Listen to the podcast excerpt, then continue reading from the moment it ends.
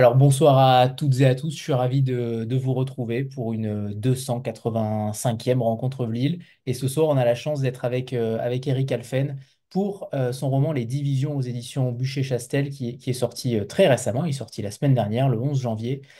Alors Eric, je, je suis ravi de vous rencontrer, je suis ravi de discuter avec vous de ce livre-là qui est saisissant. On va faire un petit peu votre, votre parcours et vous êtes plutôt connu par le, par le monde de la justice, mais aussi dans le monde de la littérature. Vous avez été euh, magistrat euh, et homme politique, vous avez été juge anticorruption notamment euh, euh, dans l'affaire des, des, des HLM de Paris. Euh, mais vous débutez votre carrière par le roman policier, et c'est ça qui est très intéressant. En, en 1998, dans La Noire de chez Gallimard, et puis ensuite viennent quatre autres romans chez Bûcher-Chastel et, et Rivage.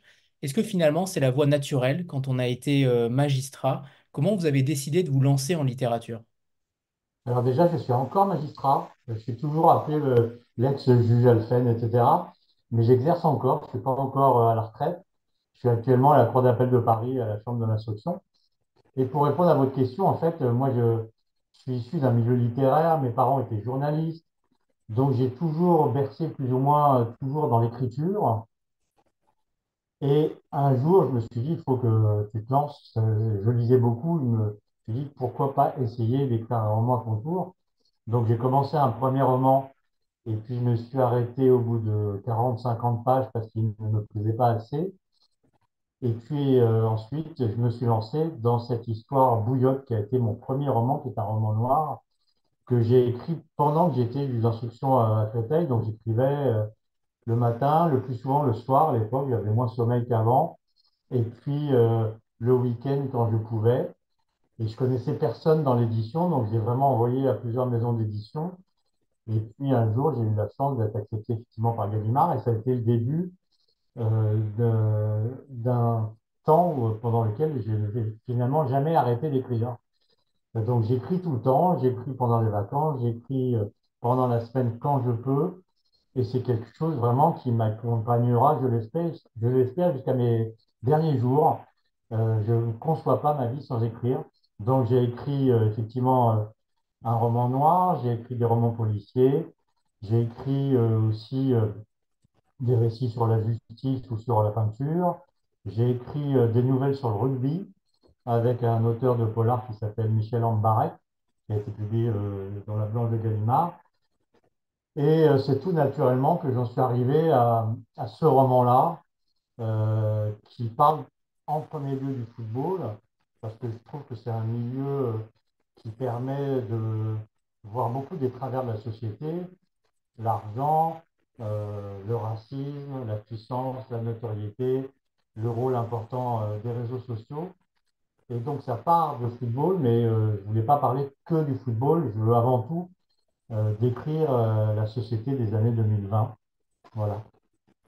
Alors justement, Les Divisions est votre, euh, alors il me semble que c'est votre premier roman de littérature blanche, même si euh, il y a quand même un suspense évident euh, là aussi, mais quel a été l'élément déclencheur pour passer d'un genre à l'autre finalement? Est-ce que vous faites un- un- une différence entre les deux genres? Parce qu'ici le commandant Bizek n'est plus? Alors justement, comment vous avez évolué aussi dans votre esprit par rapport à ce changement de genre?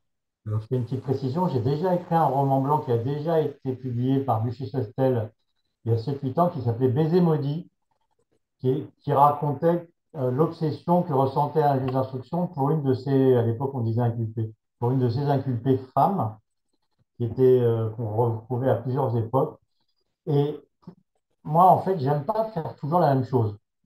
Donc, à un moment, je me suis mis à écrire effectivement des romans policiers avec euh, un duo d'enquêteurs, un juge d'instruction et un, commandant. Mais euh, j'ai voulu parler un peu de la peinture, j'ai voulu parler du sport. J'aime bien me mettre devant euh, mon ordinateur et essayer de commencer une histoire qui ne sera pas forcément identique ou similaire à la précédente. J'aime bien me mettre un peu en danger et aborder des sujets ou des histoires qui n'ont pas toujours euh, fait partie de mon environnement habituel, en fait. Alors justement, vous parliez tout à l'heure des, des nouvelles de rugby que Si j'avais... vous permettez, Oui. il n'y a qu'en France on fait une distinction entre le roman policier et le roman blanc.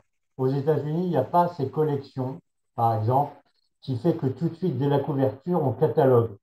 Euh, et par exemple, pour le cinéma, on ne sait jamais si on va voir un, un, un film un peu à suspense ou un film totalement policier ou un film euh, noir.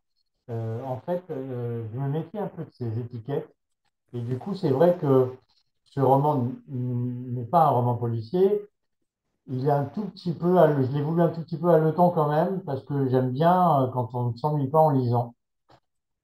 Et on pourrait quasi, alors je ne sais pas si on peut le qualifier de roman noir, mais en tout cas de, euh, il est entre les deux, il est entre le roman noir et, la littérature blanche, même si en effet je suis entièrement d'accord avec vous, on ne devrait pas faire de distinction, puisque le roman noir utilise tous les mécanismes de la société et des, et des affres de la société. Euh, j'aimerais justement que tout à l'heure vous avez évoqué les, les, nouvelles de rugby, puisque je les avais aussi repérées. Le rugby dans un premier temps, le football dans un deuxième temps, et évidemment le livre parle beaucoup de football et avec une précision extrêmement forte. On sent que vous êtes un connaisseur et un fanatique de football, ça me paraît évident en, vous lisant. Euh, il y a beaucoup de détails, euh, des détails qu'un Kidam ne pourrait pas forcément connaître. Est-ce que vous avez fait des recherches particulières? Est-ce que vous avez euh, interrogé aussi certains acteurs du monde du foot? Alors déjà, j'ai été pendant longtemps membre de la commission juridique de la Ligue nationale de football, qu'on appelait à l'époque LFP. Euh, cette commission avait essentiellement pour but d'examiner les litiges contractuels entre les joueurs pro et les clubs pro. Mais j'ai fait quelques autres missions et par exemple, pendant que j'étais à la Ligue, il y a eu ce qu'on a appelé l'affaire VAOM, avec l'OM et Bernard Tapie qui étaient accusés par certains joueurs d'avoir voulu arranger un match. Et quand il y a eu donc cette affaire-là, le président de la Ligue, qui était à l'époque Noël Lebret, m'a missionné avec un autre membre de la Ligue pour aller à Valenciennes, pour aller à Marseille et pour aller à Paris, entendre les joueurs, les entraîneurs et les différents protagonistes. À l'issue de ça, on avait fait un rapport euh, qui avait été adressé par le président de la Ligue au parquet de Valenciennes et le procureur de Valenciennes à l'époque, Éric de Montboultier, comme notre enquête était relativement complète, avait tout de suite désigné un jeu, d'instruction plutôt que de faire faire une enquête préliminaire. Donc, pour répondre à votre question, c'est vrai que c'est un milieu que je connais assez bien. Euh, j'ai gardé des contacts avec euh, des euh, membres du syndicat de joueurs, par exemple, avec un avocat qui, défend beaucoup de joueurs, avec des, des, gens qui sont dans ce milieu-là. Et du coup, je n'ai pas eu besoin forcément d'enquêter, j'ai juste eu à actualiser mes connaissances parce que, comme tout, ça change. Et donc, depuis une vingtaine d'années, ça avait quand même pas mal changé. Très bien, en effet. Euh, alors, on va parler de ce livre-là et de ces deux protagonistes, euh, Mehdi et, Jessica Azam. Euh, comment vous avez façonné ces deux personnages-là? On, rappelle que Mehdi va être très vite accusé de, violence conjugale. et évidemment, le sel de l'affaire va être, va être de savoir si, si les deux paroles sont véridiques ou non. vous utilisez un mécanisme d'un roman choral, on en parlera juste après, mais d'abord, j'aimerais parler de ces de ces deux protagonistes-là que j'ai trouvé extrêmement, justement, extrêmement froid, distant. Est-ce que c'était aussi pour euh, cultiver l'objectivité du lecteur, pour éviter qu'on sache véritablement qui dit vrai, qui dit faux? Absolument. En, fait, d'abord, euh, je ne suis pas sûr que j'ai tant voulu euh, que le lecteur se demande si l'un a raison ou plutôt l'autre. J'ai surtout voulu montrer que dans notre époque actuelle, où tout va très vite, où euh, l'image est plus importante que le fond euh, des personnalités, où ce qu'on dit est plus important que ce qu'on fait, j'ai surtout voulu montrer donc que la vérité a relativement peu d'importance. Et du coup, euh, les personnages qui interviennent, à part le couple sur lequel je vais revenir, mais les avocats, les journalistes, les différents enquêteurs, les proches même, les familles des deux protagonistes, ne se pose que rarement la question de savoir ce qui s'est réellement passé. Et euh, la froideur que vous évoquez, euh, je l'ai vraiment choisie, c'est-à-dire que j'ai voulu traiter chacun de mes personnages avec humanité, mais j'ai pas voulu me laisser embarquer par euh, le sentimentalisme, ou en tout cas les sentiments. Et, j'ai voulu surtout raconter des personnages qui, qui se cherchent eux-mêmes. Mehdi est un personnage assez froid, effectivement, qui parle peu, euh, qui, dans les dialogues, finalement, répond à peine aux questions qu'on lui pose. euh, c'est à peine si on sait exactement ce qu'il pense euh, de Jessica. Et puis Jessica, elle, elle est un peu perdue. On sent qu'elle elle a été un peu désarçonnée en abordant un monde qui n'était pas forcément le sien au départ. Et du coup, c'est pareil, on se demande, elle est, elle est pas spécialement sympathique, pas plus sympathique que Mehdi, mais en même temps, il y a des interrogations humaines, des interrogations de femmes que j'ai voulu montrer. Et, et j'ai voulu, euh, j'aime bien l'ellipse, c'est-à-dire que j'aime bien laisser penser le lecteur euh, sur ce qui peut arriver ou ce qui peut euh, animer les personnages. Et j'ai pas voulu leur montrer la direction forcément. en fait. Et ça, c'est, et ça, c'est, et ça, c'est quasiment une torture, Eric. Sachez-le, parce que à chaque euh, fin de chapitre, il y a six parties. Euh, vous nous laissez euh, les bras ballants. On c'est terrible. On a vite. euh, Sincèrement, j'ai eu envie de sauter les chapitres justement pour aller voir ce qui se passait ensuite. Mais, mais, je ne l'ai pas fait. Mais c'est vrai que ça, c'est, les ellipses que vous utilisez, elles sont à chaque fois euh, extrêmement fines, pertinentes, parce que euh, vous donnez un tout petit peu de grain à moudre, vous, vous donnez un, tout petit peu au lecteur à manger, mais en le laissant sur sa faim totalement.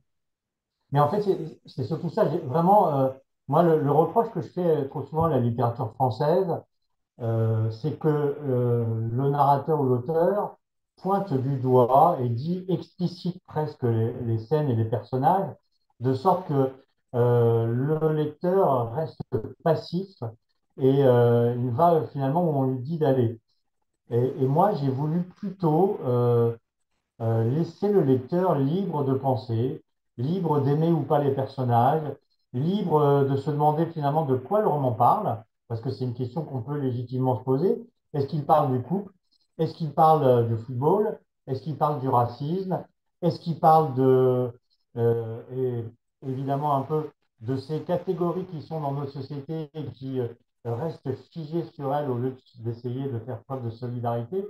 C'est pour ça que le livre s'appelle Les Divisions. Ça fait évidemment, ça évoque le football avec les, les anciennes premières et deuxième divisions, etc. Mais ça évoque surtout les divisions de la société, le fait que chacun reste dans son coin, que les communautarismes agissent en plein et que face à l'adversité, face euh, au monde et au danger du monde qui fait qu'on ne sait pas trop où il va, et ben, au lieu de se rassembler pour essayer de mener de front le combat pour euh, bah, finalement la survie de, notre monde actuel, de notre monde actuel, et ben, chacun reste dans son coin en défendant son petit bout de gras.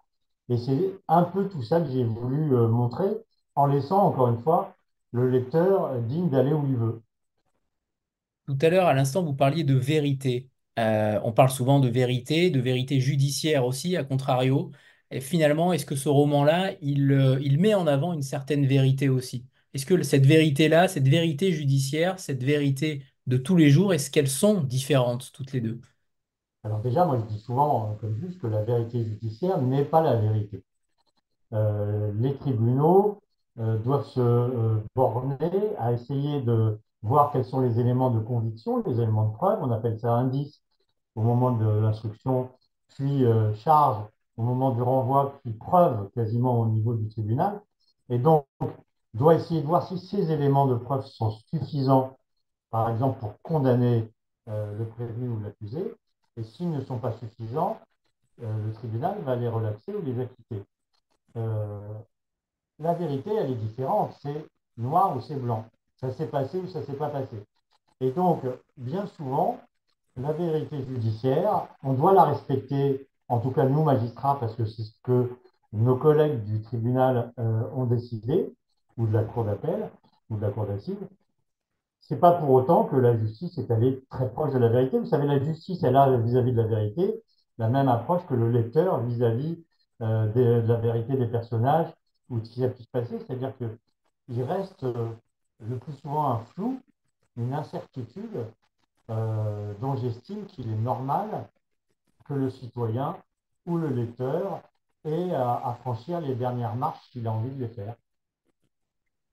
Et hum, tout à l'heure, vous citiez euh, le fait que vous avez été, euh, vous êtes fils euh, de journaliste. Est-ce que ce n'est pas aussi le roman parfait de la, de la- véritable présomption d'innocence ou non? Est-ce qu'aujourd'hui, pour vous, elle existe encore, cette présomption d'innocence?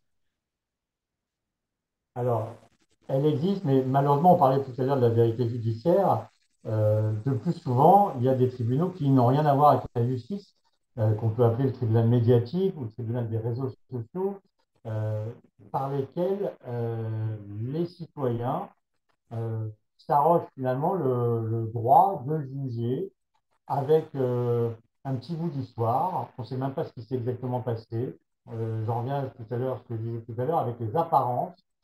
Et, du coup, euh, le tribunal médiatique est en train de supplanter euh, le tribunal judiciaire.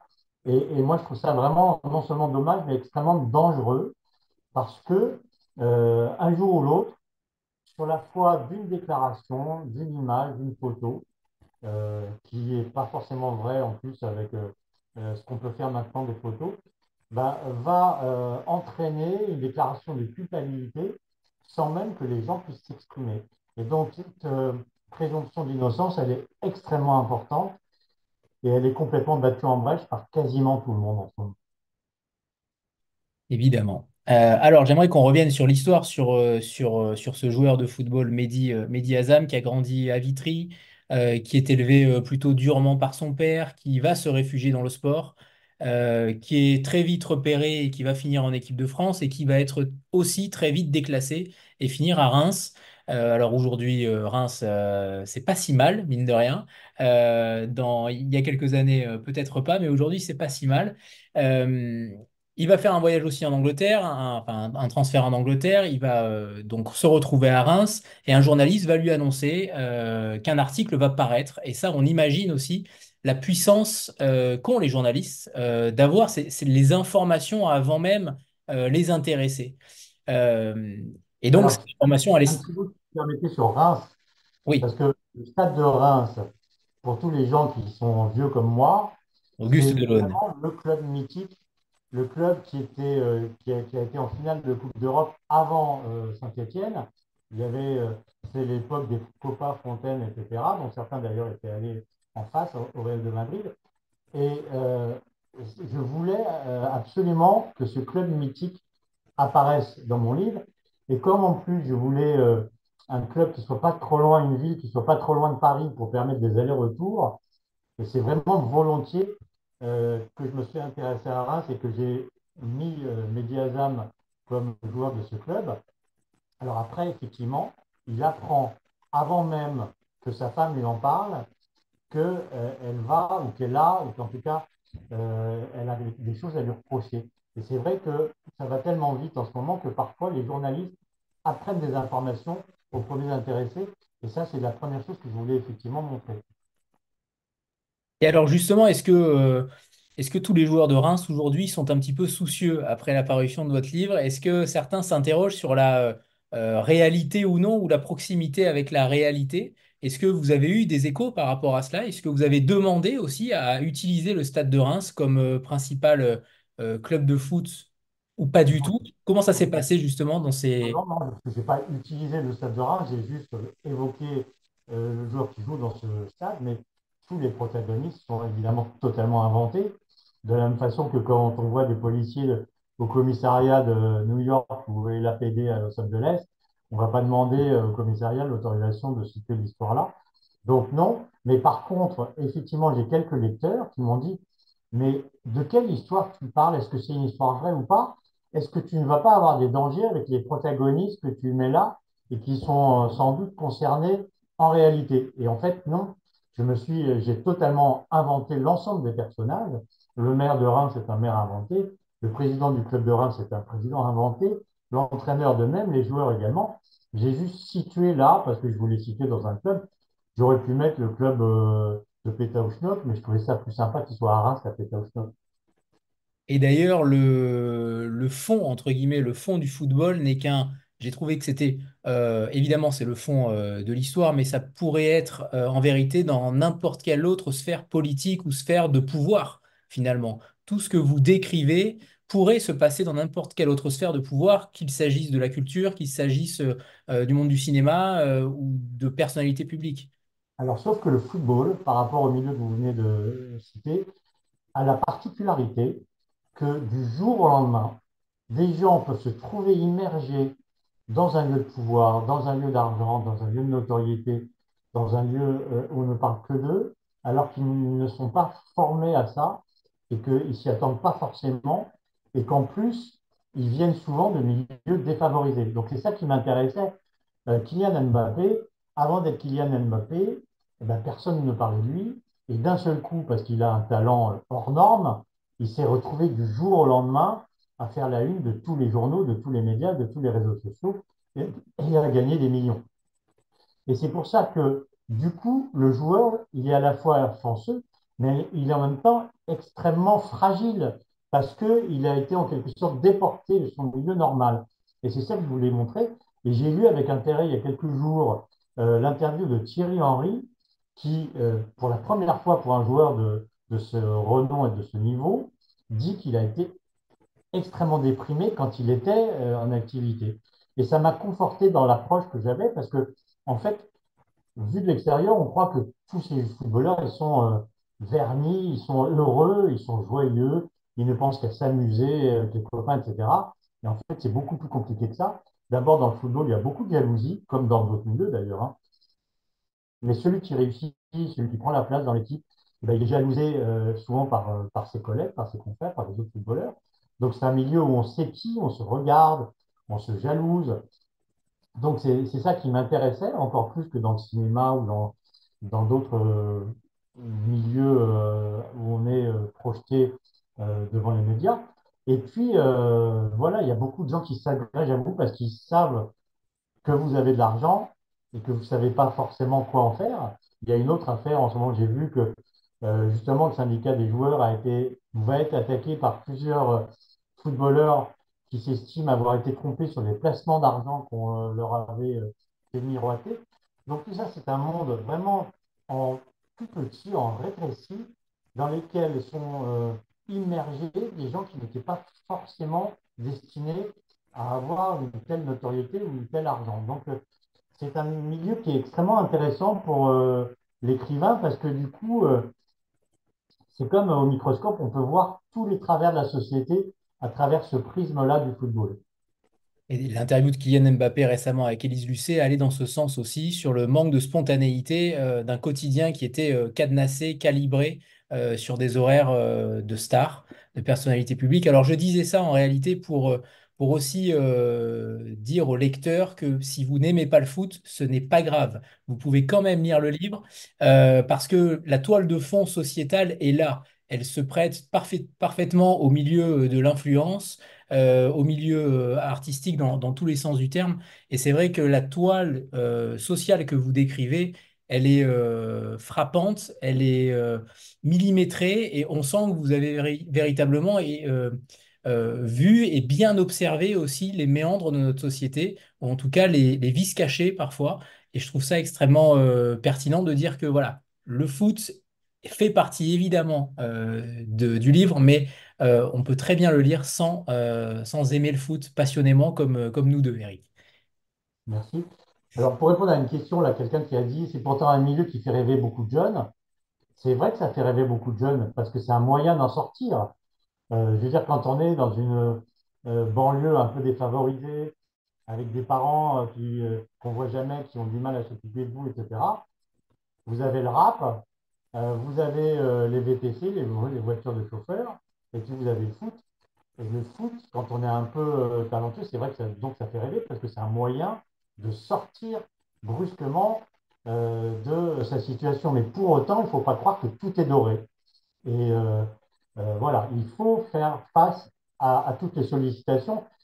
Et, vous parliez de ce roman construit euh, un peu en chorale. C'est vrai que j'avais envie, à travers le football, de voir tous les gens qui interviennent, euh, l'agente du joueur. Vous savez que quasiment tous les joueurs ont un agent ou une agent, et quasiment elle, leur fait office d'agent de, de, communication, d'avocat, euh, elle épluchit ou il épluchit euh, les dossiers.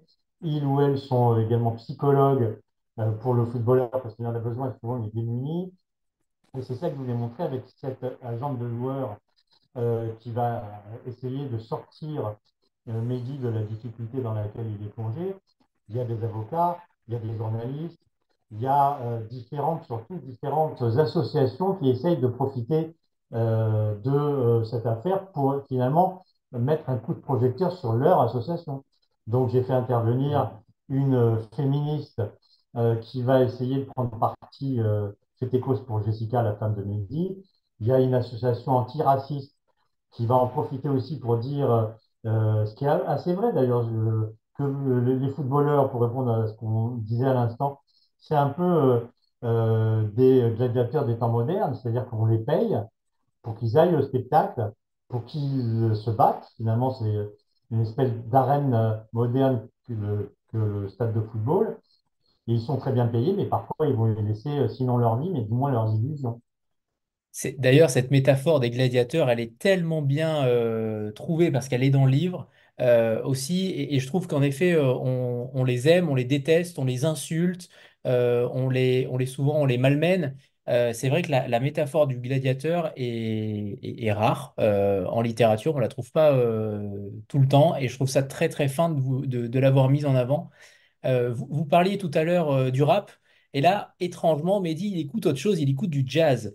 Est-ce que vous avez mis un petit peu de vous derrière Mehdi, derrière ces... euh, euh, c'est vrai qu'on imagine mal un footballeur écouter du jazz, mais je trouve ça, je trouve ça assez, assez intéressant que vous l'ayez mis en avant. Il y a des, il y a des chanteurs que j'ai découverts grâce à vous, d'ailleurs. Je, je, les, je les ai pas encore écoutés, mais, mais ça ne saurait tarder. Racontez-nous cette histoire-là. Alors, c'est drôle parce que euh, plusieurs lecteurs m'ont dit effectivement, mais c'est pas euh, réaliste qu'un footballeur écoute du jazz. Et je répondu, mais pourquoi, quoi? Je veux dire, un footballeur n'est pas cantonné au, rap parce qu'il vient des banlieues.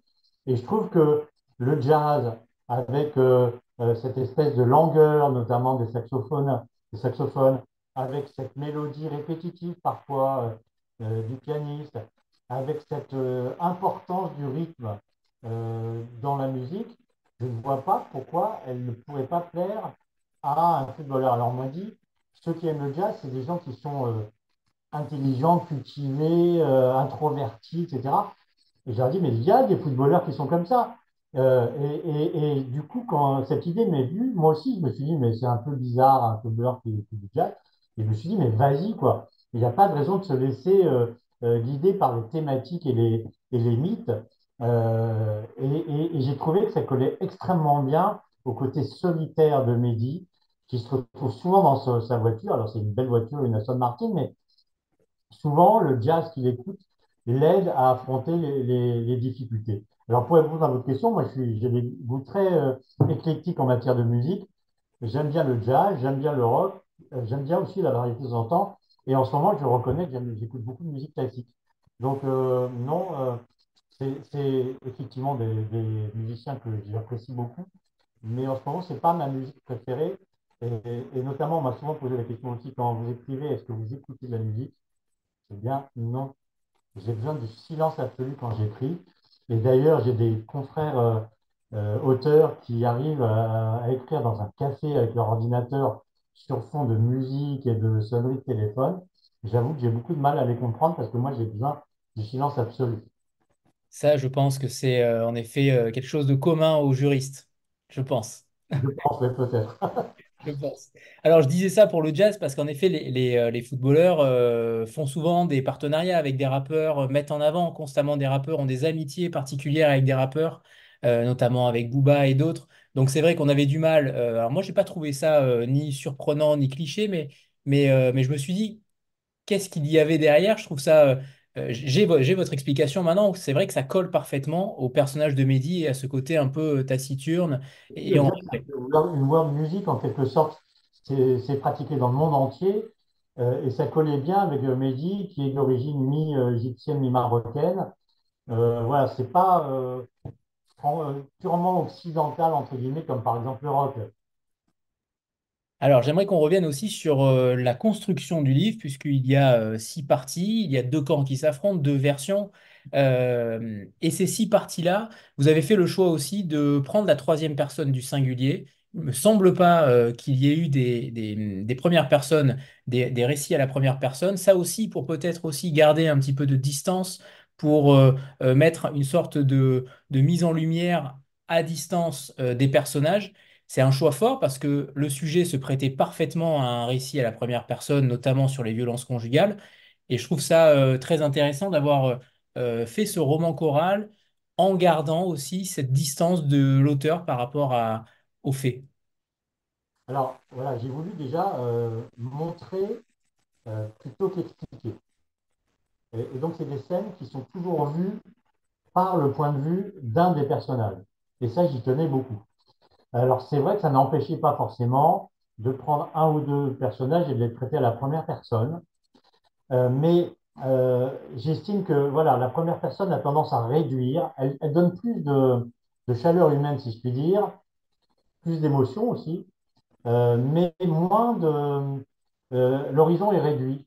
Et, dans un roman comme ça, choral, j'ai trouvé que c'était mieux d'avoir un horizon large euh, ce, qui permettait finalement de traiter à égalité chacun des personnages. Moi, j'ai autant d'attachement pour euh, Mehdi que pour une avocate euh, qui est Marielle Blum, que pour le journaliste Aurélien Pi, que j'aime bien, que pour voilà, tous ces personnages. Je les aime bien, même celle de l'association féministe avec laquelle au départ je n'ai pas énormément de, de points d'attache, ben, finalement, euh, vraiment, je l'aime beaucoup en fait. Et, ce, traitement à la troisième personne permet vraiment euh, une vision équilibrée euh, des personnages et donc de la société, selon moi. Je peux me tromper, hein, mais c'est ce que j'ai voulu en tout cas. Ça se ressent. Euh, alors, tout à l'heure, vous avez évoqué les différents personnages, en effet, et, c'est vrai qu'à un moment donné, cette scène euh, assez, euh, difficile, entre guillemets, pour l'agente, pour cette agente euh, italienne de Mehdi, euh, qui ne lui répond pas et qui ne veut pas savoir réellement s'il a commis des violences conjugales. Et c'est vrai qu'on sent la difficulté, que ce soit pour un agent ou que ce soit pour un avocat, euh, de défendre sans euh, comprendre, ou c'est peut-être l'inverse même, comprendre, ou en tout cas, je ne sais pas, mais les, difficultés au niveau de la défense sont, euh, similaires, j'ai trouvé, entre l'agente et, et, l'avocate. Et c'est vrai qu'elle dit elle-même qu'elle souhaite être avocate, qu'elle souhaitait être avocate. Donc il y a des liens ah, extrêmement forts entre ces deux professions. C'était aussi ce que vous vouliez montrer. Vous avez eu, j'imagine, beaucoup de liens avec la, la fonction d'avocat et vous les connaissez sur le bout des doigts. Euh, je trouve que c'est aussi là très finement joué de votre part sur euh, ces thématiques-là qu'on aborde peu finalement ou qu'on aborde peut-être un peu trop euh, pour les avocats et très peu pour les médecins. Euh, c'est toujours cette différence-là qui me, qui me, qui me choque un petit peu. On ne demande jamais à un médecin de savoir pourquoi il soigne un individu plutôt qu'un avocat. Et, je trouve que vous le faites encore une fois de manière extrêmement, euh, extrêmement fine. Qu'est-ce que vous avez voulu démontrer par rapport euh, à ces deux euh, professions que sont la- l'agente et l'avocate? Alors, c'est un peu différent. Je vais commencer par l'avocate. Je trouve que c'est un travers de notre société d'assimiler l'avocat avec celui ou celle qui défend. Vous défendez un violeur, vous, ça veut dire que vous défendez, vous, vous pensez qu'on a le droit de violer, vous défendez un terroriste, veut dire que vous êtes pour le terrorisme, vous défendez un meurtrier, c'est parce que vous pensez qu'on a le droit de tuer. Ben non, il n'y a pas unité ou unicité entre l'avocat et celui qui est défendu par l'avocat. Et ça, j'insiste là-dessus parce que trop, trop souvent en ce moment, quand euh, on voit euh, traiter une affaire, notamment dans les réseaux sociaux, euh, on voit très souvent aussi l'avocat ou l'avocate qui reçoit des messages d'insultes parce qu'il défend tel ou tel. Eh bien non, un avocat défend parce que c'est noble et c'est digne d'une société démocratique que tout le monde puisse être défendu. Euh, et, encore une fois, ça ne veut pas dire qu'on sait forcément. Et, par ailleurs, il ne faut pas croire que euh, le client ou la cliente dit à son avocat ou son avocate tout ce qui s'est passé. Je veux dire, il peut aussi bien mentir à l'avocat ou à l'avocate qu'à son juge ou qu'à son policier. Euh, c'est pas parce que euh, il va y avoir forcément quelques rendez-vous entre l'avocat et son client pour élaborer une stratégie que pour autant l'avocat est au courant de tout. Et l'avocat ou l'avocate peut se faire aussi bien duper euh, que, euh, que le juge. Ça, c'est la première chose. Pour l'agent, c'est pareil. Elle, je voulais montrer que finalement, il y a beaucoup de femmes qui ont connu des difficultés de cette nature-là dans leur enfance, des violences, quelles qu'elles soient. Et ça m'intéressait de montrer la réaction d'une agente qui a peut-être connu de tels faits dans son enfance, qui, va être obligée, parce qu'elle est payée par le joueur, de d'œuvrer pour que Mehdi puisse passer au mieux cette période compliquée au niveau de la communication. Et, donc voilà. Et il ne faut pas trop en savoir. En fait, parfois, quand on en sait trop, que ce soit pour un avocat ou pour un agent de joueur, ben, on arrive mal à œuvrer dans l'intérêt de celui qui nous paye. Est-ce que vous trouvez justement par rapport à cette discussion, est-ce que vous trouvez qu'on manque de courage aujourd'hui? Est-ce qu'on manque un petit peu plus de courage par rapport à ses convictions finalement? Est-ce qu'on a peur? Est-ce qu'on a davantage peur de dire ce qu'on pense par rapport à cette euh, mouvance de réseaux sociaux, à cette mouvance de communication qui viendrait nous tomber dessus?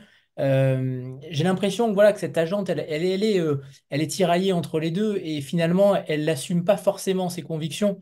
Et, je pense que beaucoup de professions sont dans cette mouvance-là. Alors, je ne sais pas si on est moins courageux qu'avant parce qu'il n'y a pas de raison qu'il n'y ait, ait pas des hommes et des femmes courageux comme il y en avait auparavant. En revanche, c'est vrai que l'exposition extrême, notamment par les réseaux sociaux, les insultes qui pleuvent sur les réseaux sociaux, euh, qui sont extrêmement faciles, euh, elles peuvent décourager les uns ou les autres, soit de dire ce qu'ils pensent sur les réseaux, euh, soit même euh, d'aller porter plainte quand ils s'estiment euh, victimes d'une infraction. Et c'est une des problématiques, c'est que c'est vrai que parfois, on a tellement peur du regard de l'autre, surtout quand l'autre, on ne le connaît pas et qu'on le voit apparaître sur les réseaux sociaux, et ben cette peur peut dissuader les plus faibles d'entre nous d'aller au bout de ce qu'ils envisageaient de faire. Et c'est extrêmement regrettable.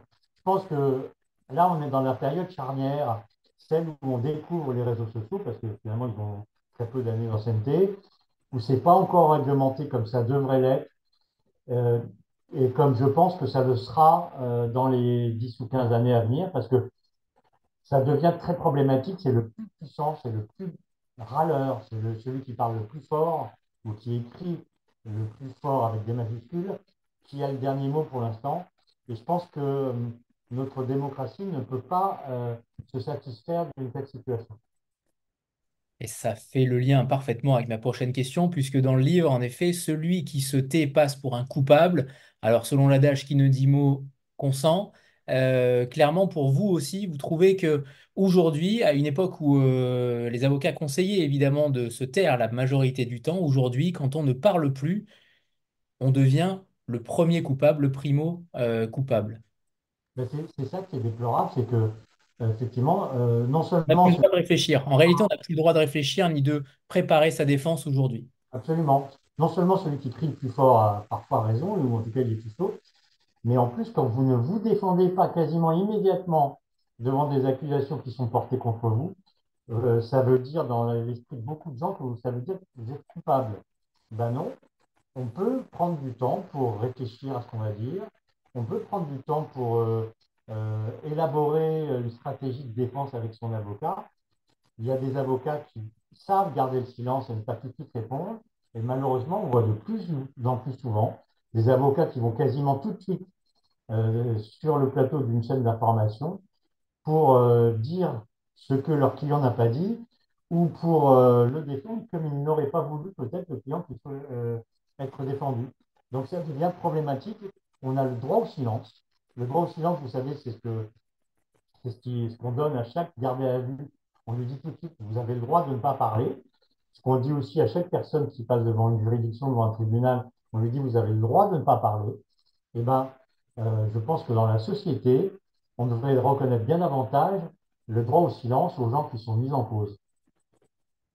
Ça éviterait bon nombre euh, d'idioties écrites ou dites. Absolument. Euh, on va faire une petite photo de groupe avant que vous puissiez nous lire un extrait. Eric, un premier extrait. Voilà, préparez-vous pour la photo. Et c'est bon, parfait. Eric, c'est à vous. Sur le, le premier extrait, Oui, c'est ça. alors j'ai choisi euh, justement de présenter euh, un des personnages que j'évoquais à l'instant, qui est la femme qui fait partie d'une association féministe. Euh, donc le chapitre qui la concerne s'appelle Guerrière. Il commence comme ci. Les hommes sont nos ennemis.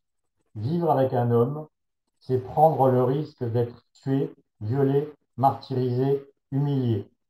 Un monde sans hommes serait un monde sinon parfait, du moins dans lequel il ferait bon vivre. Tels étaient trois des leitmotifs de Charlotte Bergougnan.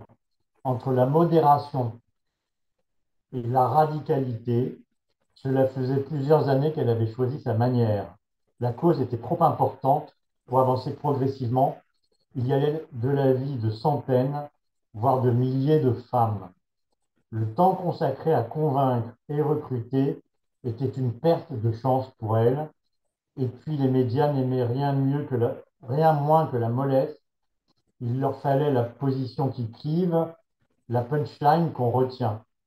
Dans ce monde de prêt à penser et de superficialité, se disait-elle, mieux valait une bonne formule, fût-elle exagérée, qu'un discours honnête et argumenté.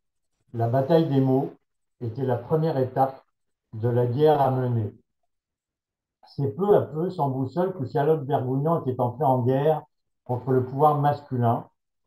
Née 41 ans auparavant dans une famille d'instituteurs installés à Auch, dans le Gers, seule fille d'une fratrie de quatre, elle avait, après une enfance choyée et une scolarité sans histoire, intégré l'ENSAP, école d'architecture située à Talence dans la banlieue de Bordeaux. À l'époque, la beauté des formes était sa préoccupation principale, donner un cadre de vie agréable au plus grand nombre, le pari qu'elle s'était fixé. Mais ce pari fit long feu. Charlotte n'alla pas plus loin que la première année, en cause l'attirance qu'elle avait ressentie pour une de ses condisciples, fille de diplomate japonais, attirance inattendue qui bouleversa son monde. Merci Eric. Alors, on parlait tout à l'heure.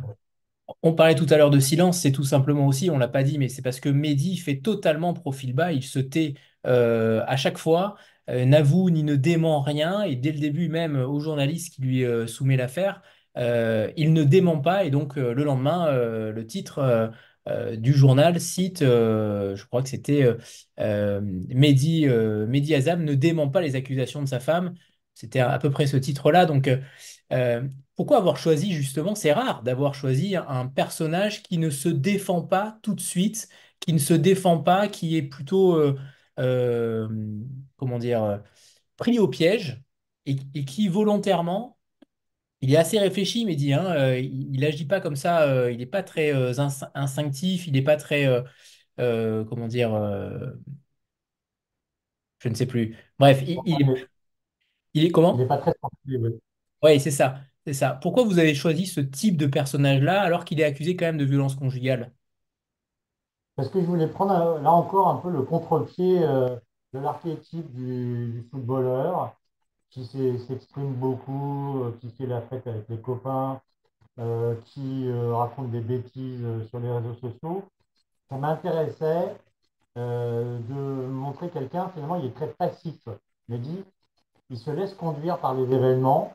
Il essaye de temps en temps d'infléchir le cours des événements, mais très rarement. Et surtout, c'est quelqu'un qui, finalement est un peu inadapté dans la vie de tous les jours. Et du coup, il se laisse mener, euh, il se laisse conduire. Euh, il attend, il est aussi méfiant, et, ça allait bien avec la méfiance, le fait qu'il ne parle pas, c'est-à-dire qu'il laisse d'abord venir à lui les gens, les questions, les situations pour ne répondre qu'en dernier lieu, mais jamais il va provoquer lui-même euh, la rupture ou la scène. Et ça m'intéressait de faire en quelque sorte d'un héros euh, qui n'est pas un héros, d'un héros non euh, héroïque, si je puis dire, le, le personnage central de mon roman. C'est-à-dire que d'habitude, euh, notamment dans les romans noirs, euh, et c'est peut-être pour ça que euh, Les Divisions n'est pas un roman noir, d'habitude, le héros devance euh, l'événement, il va à sa recherche, il va chercher, il va creuser, il va euh, essayer de trouver des gens qui vont l'aider, alors que Mehdi, lui, se laisse mener totalement. Il n'appelle quasiment jamais personne. C'est des gens qui lui disent, tu devrais peut-être rencontrer telle personne. Et du coup, il y va parce qu'il n'est pas contrariant. Mais c'est vrai que c'est pas un, moteur, c'est un passif. Et ça m'amusait euh, d'avoir un personnage principal comme ça. Et alors justement, cette relation avec Jessica, elle va euh, évidemment évoluer, elle va de, mal en pis, on voit les étapes euh, du couple avec certains regards, certaines visions qui sont évidemment différentes. hein. Euh, comment vous avez créé cette relation-là? Sur quoi vous vous êtes basé? Parce que c'est une relation extrêmement complexe, une relation euh, qu'on voit souvent, euh, en effet, lorsqu'il y a des violences conjugales, mais ou dans un couple même classique, hein, il y a quelques, quelques relents, alors pas tout, hein, évidemment, on ne voit pas tout le temps ça, vous verrez quand vous lirez le livre, mais comment vous avez construit cette relation-là? Elle n'est pas si évidente que ça. des relations avec le noir et blanc, c'est-à-dire le tout méchant et la tout gentil. Je voulais que ce soit beaucoup plus complexe que ça, des deux côtés. Je voulais aussi un, peu inverser la, situation qui veut que la victime de violence conjugale, c'est celle qui est passive d'ordinaire dans le, dans le couple. C'est elle qui ne choisit rien, c'est elle qui se laisse mener, qui est obligée de suivre et d'obéir, alors que l'auteur, c'est lui qui, choisit, qui mène, euh, qui décide pour l'autre. Et j'ai voulu prendre un peu le contre-pied. C'est pas parce qu'on euh, a beaucoup d'argent qu'on est connu qu'on finalement, dans le couple, on est le moteur. Et c'est vraiment ce- cette modification de la relation homme-femme dans un couple euh, dysfonctionnel que je voulais montrer. Et, et, je suis content que vous parliez un peu de la complexité parce que c'est un peu ça que je voulais mettre. Rien n'est immédiat finalement dans cette histoire.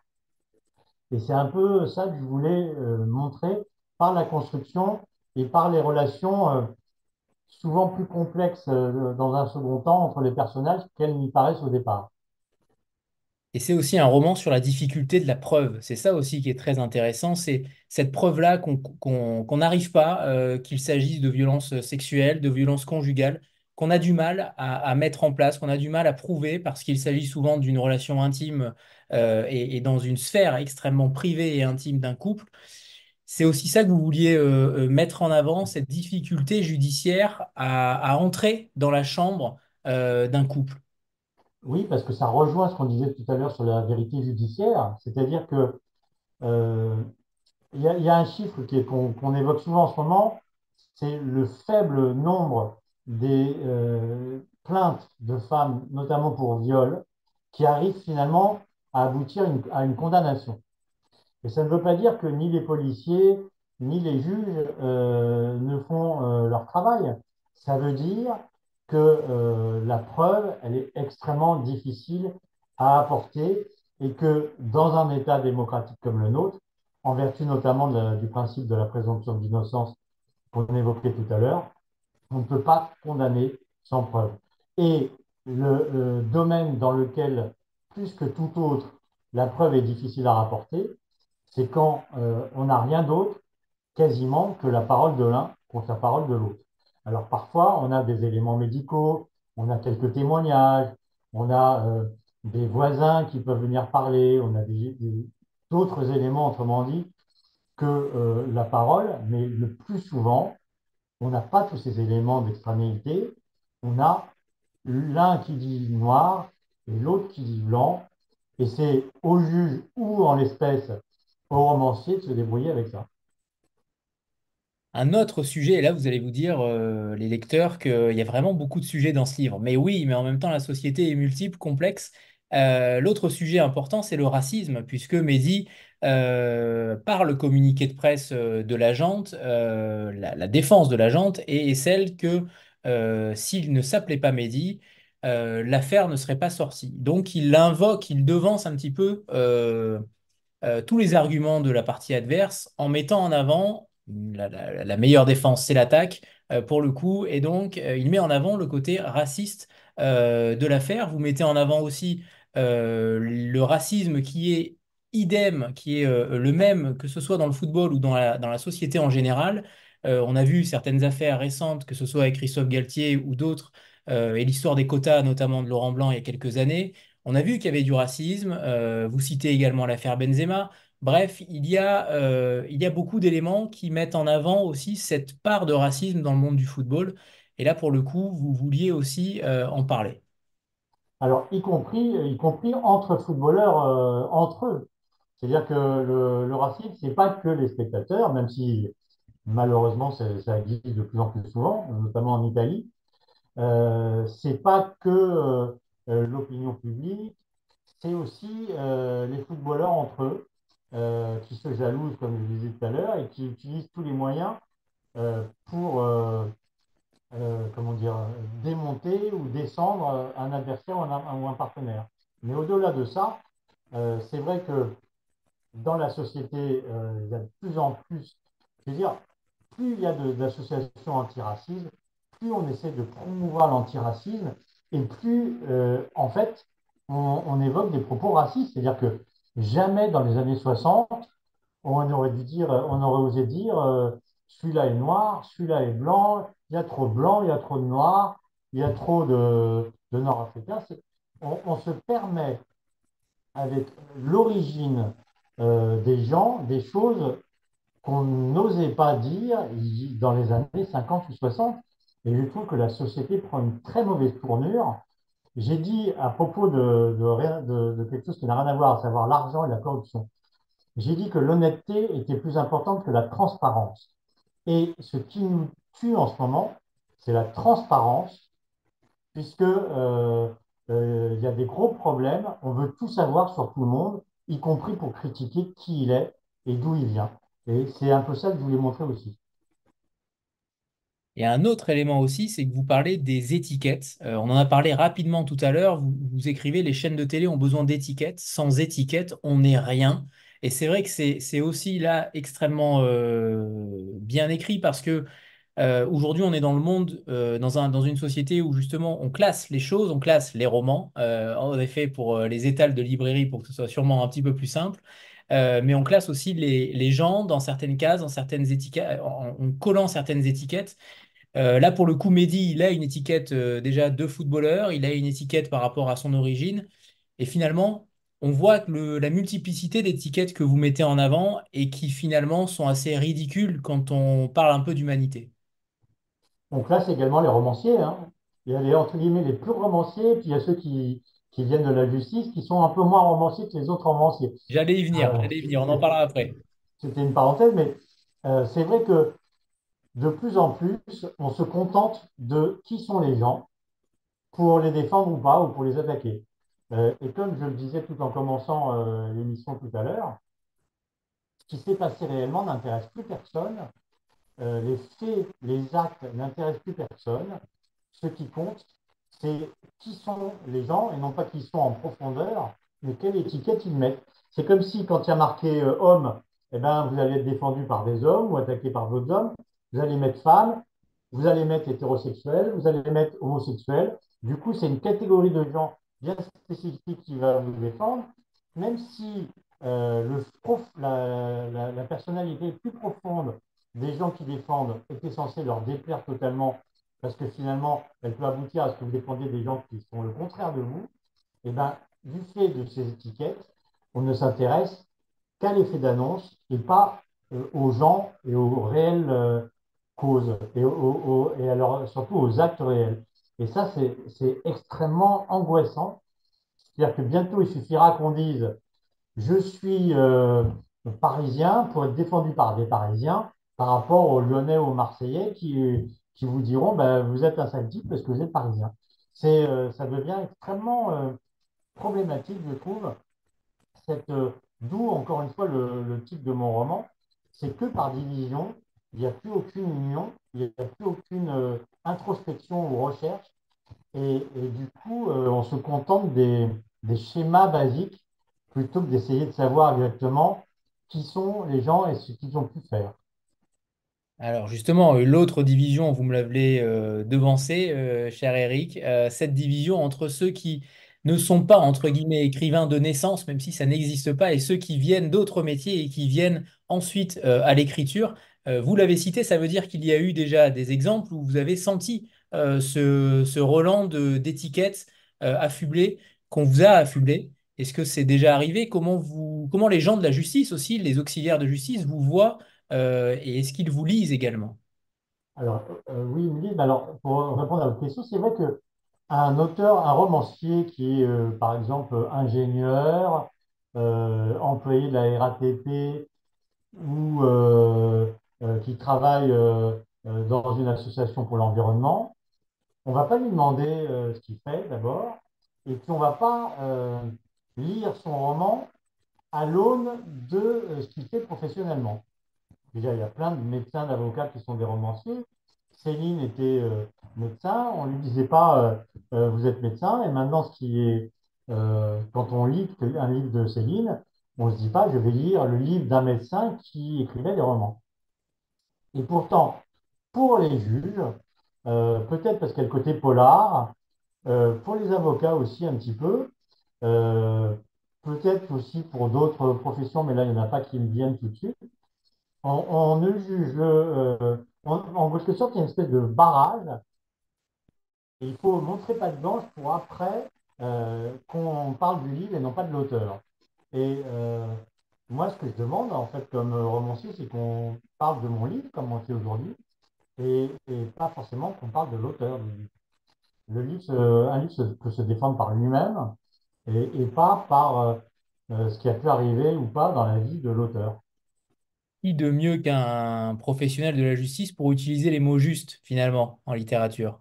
Peut-être, non, je pense qu'il y a peut-être mieux, mais, mais, euh, mais c'est vrai que euh, le point commun entre le romancier et, le juge, outre euh, le fait qu'on est obligé d'exercer souvent dans la solitude, ça c'est un, vrai point commun. Le point commun, c'est que les mots ont beaucoup d'importance. Euh, vous savez, parfois un contrat est cassé parce qu'il y a tel mot qui figure dans une clause plutôt que tel autre. Et, si la personne avait euh, vraiment fait attention aux mots, ben, finalement la décision rendue aurait été inverse. Et ben, de la même façon, quand on écrit, c'est quelque chose que j'aime moi dans l'écriture, il faut faire attention aux mots qu'on choisit, parce que même des mots très proches ont des nuances, ont des sens légèrement différents, euh, ont des sonorités différentes. Moi, j'essaie d'attacher de l'importance également au rythme à la sonorité d'une phrase. Et du coup, euh, eh ben, ces mots, c'est ceux-là qui sont importants, et c'est pas celui qui les écrit. Merci. Euh, alors, j'ai lu, euh, j'ai lu que Tolstoï et, et Musil étaient en épigraphe. euh, et alors, j'ai découvert que dans Anna Karenine, on parlait de sport. Ça alors, étonné aussi. Incroyable. ça, c'est vraiment, j'étais très content. Donc, je lis la phrase dans, dans Anna Karenine de Tolstoï, le sport a selon moi un sens profond, mais comme toujours, nous n'en prenons que le côté superficiel. C'est, quand même assez fabuleux de lire ça. je ne sais plus quand a écrit, a été Ah, écrit Anna ah ben, Karenine, ah ben, mais j'étais en pleine écriture quand j'ai relu Anna Karenine et quand je suis tombé sur cette phrase, je me suis dit, euh, c'est du pain béni, quoi, c'est trop beau. Et du coup, je l'ai noté, j'ai même noté la page dans mes, fichiers pour si jamais on mettait en doute que la citation existe bien dans Anna Karenine, j'ai exactement les références pour pouvoir répondre. Mais euh, c'est vrai que c'était euh, hyper, c'était trop beau pour moi, quoi. Alors justement, est-ce que, ça fait partie de vos influences? J'aimerais savoir ce que vous lisez, euh, Eric Alphen. J'aimerais savoir euh, où euh, est-ce que, est-ce qu'il s'agit de romans policiers? Est-ce que vous êtes un, fervent supporter de littérature noire? Est-ce qu'au contraire, vous êtes plutôt éclectique comme en musique? Qu'est-ce que vous lisez? Alors, j'ai lu beaucoup de polars, j'en lis moins depuis quelques années. J'ai tendance à lire beaucoup d'auteurs morts parce que je considère que s'ils sont allés jusqu'à nous, c'est que quelque part ils avaient une qualité euh, qui n'est malheureusement pas toujours présente euh, dans certains livres de la littérature contemporaine. Je lis beaucoup d'anglo-saxons et euh, Et je vous euh, ai demandé, et je- je lis aussi euh, Euh, j'aime bien des livres qui sont un tout petit peu différents, euh, qui sont complexes. J'aime bien, un de mes auteurs préférés, c'est Philippe Roth, parce que euh, je trouve qu'il a le don, euh, qu'il avait le don, euh, puisqu'il est mort il y a quelques années, euh, de décrire le fonctionnement d'une société à travers quelques personnages euh, qu'il a choisis, mais qui permettaient de parler de la délinquance, de l'art, du sexe, des rapports hommes-femmes, du racisme, de beaucoup de choses. Et, ça fait partie d'un de mes auteurs préférés. Et aujourd'hui, j'ai choisi euh, de parler d'un auteur qui est presque à son niveau, euh, mais qui est beaucoup moins connu, qui s'appelle Robert Penn Warren, qui est un auteur euh, américain des années 50. Et il a écrit un livre que j'ai relu plusieurs fois, qui s'appelle Tous les hommes du roi. Je vous montre la couverture de l'édition dans la collection de Monsieur Toussaint Louverture, qui est d'ailleurs un très bon éditeur. Et donc, Tous les hommes euh, du roi racontent euh, l'histoire d'un homme qui est dans l'entourage euh, d'un homme politique, d'un gouverneur, qui va être amené pour ce gouverneur à faire un certain nombre de recherches et d'enquêtes, notamment d'ailleurs sur un, juge. Et ça parle de politique, de corruption, de, des rapports hommes-femmes. Il y a une fabuleuse histoire d'amour, qui n'ose pas dire son nom dans ce livre. Et vraiment, je milite pour que tout le monde lise Tous les hommes du roi, parce qu'il y a quasiment tout dans ce livre, et je ne comprends pas que Robert Penn Warren ne soit pas plus connu euh, qu'il ne l'est actuellement. Et vous prêchez un convaincu. Je vous ai demandé donc en amont de préparer une lecture, un livre euh, un petit peu méconnu. Et en effet, chez Monsieur Le Toussaint l'ouverture, qu'on connaît bien puisqu'on l'a déjà reçu. Euh, et je vous conseille d'ailleurs, à propos de Robert euh, Penn-Warren, il y a une, une biographie qui est sortie chez Séguier il n'y a pas longtemps, il y a quelques mois, euh, de Joseph Blotner. Euh, je vous la conseille si vous ne l'avez pas lue. Elle est, elle est passionnante aussi. Et donc oui, très beau choix, Eric. Et ça prouve en effet que vous avez bon goût. Alors, j'aimerais que vous nous lisiez un deuxième extrait, Eric, et puis ensuite, je vous poserai une dernière question qui est fondamentale, puisque c'est celle de notre avenir. Alors là, c'est un autre personnage qui est le maire, euh, celui que j'ai décrété maire de Reims, qui est évidemment totalement inventé, euh, et qui évoque un peu le, le trouble de certains hommes politiques, qui ne sont pas tous des expansifs euh, extrêmement bavards. Alors j'y vais. Là où François Néragnan s'était surpris lui-même, c'était dans la tenue des conseils municipaux. Jusqu'à son élection comme maire, il s'était cru timide, peu habile dans la prise de parole en public, dépourvu de la moindre goutte d'autorité. Dans la gestion de son exploitation agricole, il avait toujours vu ses employés renacler et récriminer lorsqu'il leur donnait des consignes, quand ce n'étaient pas les moqueries que les ouvriers s'échangeaient à son sujet et qu'il avait surprises maintes fois lorsque, le croyant absent, il parlait sans filtre. Dans son couple, avec sa famille, c'était pareil. Toutes les décisions, importantes ou non, relatives à leur avenir commun ou à celui de leurs quatre enfants, étaient prises par sa femme romane sans le consulter, parfois même sans l'aviser. Cela ne l'intéressait guère au fond de décider. Si le paradoxe n'était qu'apparent avec la fonction de mère, qui consiste en définitive à mettre en œuvre ce qui a été conçu et décidé par d'autres, il était plus réel avec celle de chef d'une exploitation. Mais ce qui le stimulait en réalité, c'était davantage de semer, élever, innover, produire et commercialiser que la décision de faire ou de ne pas faire, qui souvent s'imposait d'elle-même et n'avait rien d'excitant. Excitants, en revanche, étaient les débats et les joutes des conseils municipaux, parce qu'il aimait bien ferrailler que la lutte d'égal à égal par l'idée et le mot, parfaite continuation de l'étreinte quasi charnelle avec la terre, lui plaisait bien plus que d'ordonner ou de régenter. François Néramian, sciemment au début, puis par une sorte de passivité bienveillante, avait laissé se développer au conseil municipal une opposition qu'on entendait d'autant plus qu'elle était multiple et bien organisée. Centriste depuis toujours et donc parfaitement à l'aise avec la majorité présidentielle en place depuis 2017, il se trouvait en permanence aux prises avec les écologistes qui lui en voulaient d'autant plus que sa façon de concevoir son métier d'agriculteur les hérissait, avec la gauche minoritaire mais encore présente en Champagne, et avec la droite qui n'avait pas apprécié qu'il s'émancipe peu à peu de ses rangs, sans parler de l'extrême droite, dont les quelques représentants étaient le plus souvent absents. Voilà. Merci, Eric. Sandra, c'est à toi. Oui, bonsoir tout le monde, bonsoir Eric. Bonsoir Sandra. Euh, vous disiez en début de rencontre que l'écriture vous tenait euh, beaucoup à cœur et que vous souhaitiez que ça vous emmène jusqu'au bout euh, finalement. Moi, j'aimerais savoir par rapport à votre métier, qui est quand même un métier extrêmement prenant, j'imagine, ce que vous apporte en fait le fait d'écrire, ce que ça vous apporte personnellement pour que vous ayez cette envie, que ça vous emmène jusqu'à la fin de vos jours? Alors ça m'apporte, euh, comme euh, on dit assez banalement, l'évasion, comme on dit notamment euh, pour la lecture. C'est-à-dire que en construisant une histoire, en laissant l'esprit divaguer, parce que j'aime bien me laisser mener par mon esprit, euh, ben, ça me fait faire totalement autre chose que mon métier de juge qui est beaucoup plus cloisonné. Quand on a un litige, on est euh, obligé de répondre aux questions des avocats dans leur mémoire. On est obligé, euh, on est contraint à des emplois du temps bien cadrés.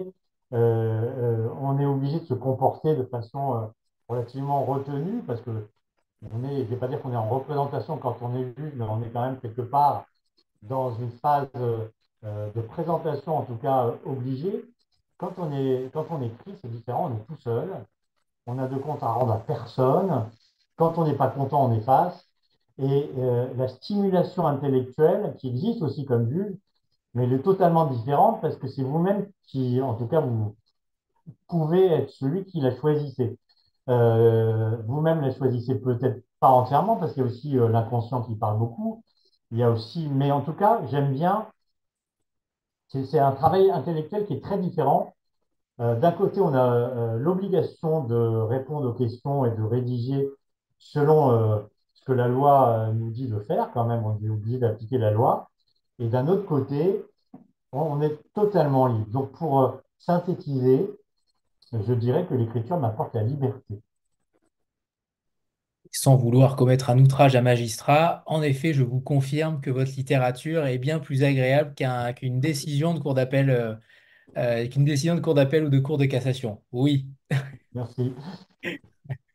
Euh, j'aimerais qu'on parle justement, j'ai une dernière question pour vous, euh, cher Eric, c'est vous décrivez une société actuelle qui en effet euh, n'est pas forcément très, très belle et on la voit tous les jours, elle n'est pas forcément très, très agréable.